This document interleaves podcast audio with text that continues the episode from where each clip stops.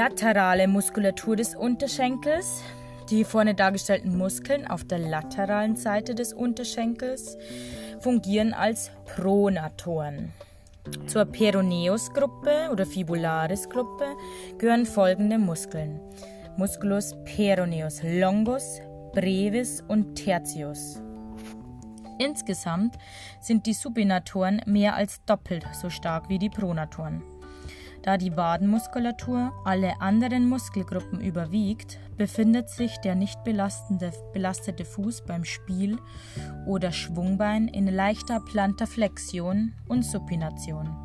Im Stand kommt den Supinatoren eine wesentliche Funktion für das Ausbalancieren des Körpers auf dem Fuß zu. Die einzelnen Muskelgruppen des Unterschenkels werden von sogenannten Gruppenfaszien umgeben.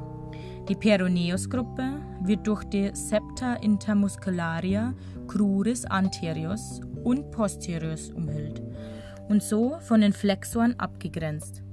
Die oberflächlichen und tiefen Flexoren werden durch die Fascia cruris profunda voneinander getrennt. Die Membrana intorsia cruris trennt die Flexoren und die Extensoren. Durch Frakturen oder Muskelverletzungen kann es in den Muskellogen des Unterschenkels zum Compartment-Syndrom kommen. Hierbei können starke Schwellungen Nerven oder Gefäße komprimieren, die diese Muskeln versorgen und so bis zur Muskelnekrose führen.